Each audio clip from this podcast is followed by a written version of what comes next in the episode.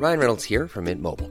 With the price of just about everything going up during inflation, we thought we'd bring our prices down. So to help us, we brought in a reverse auctioneer, which is apparently a thing.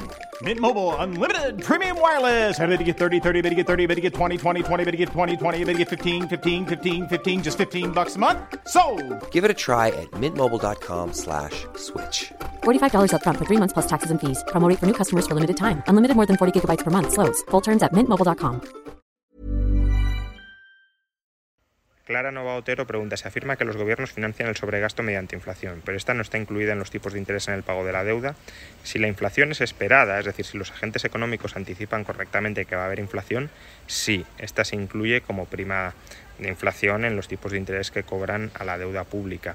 Si, en cambio, la inflación no es esperada, y los gobiernos pueden generar más inflación de la que hoy eh, creen los agentes que va a haber, entonces esa inflación evidentemente no está incluida ni en los tipos de interés ni en los cobros en moneda fiat que han efectuado los agentes, de tal manera que hay una dilución del valor tanto de la deuda como de la moneda fiat que es transferido coactivamente eh, vía manipulación monetaria al gobierno de turno.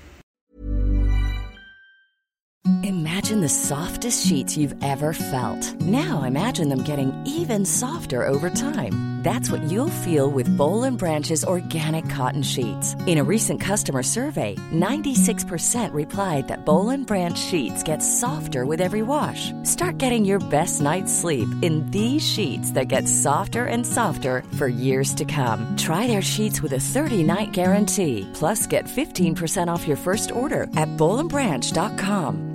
BUTTERY. Exclusions apply. See site for details.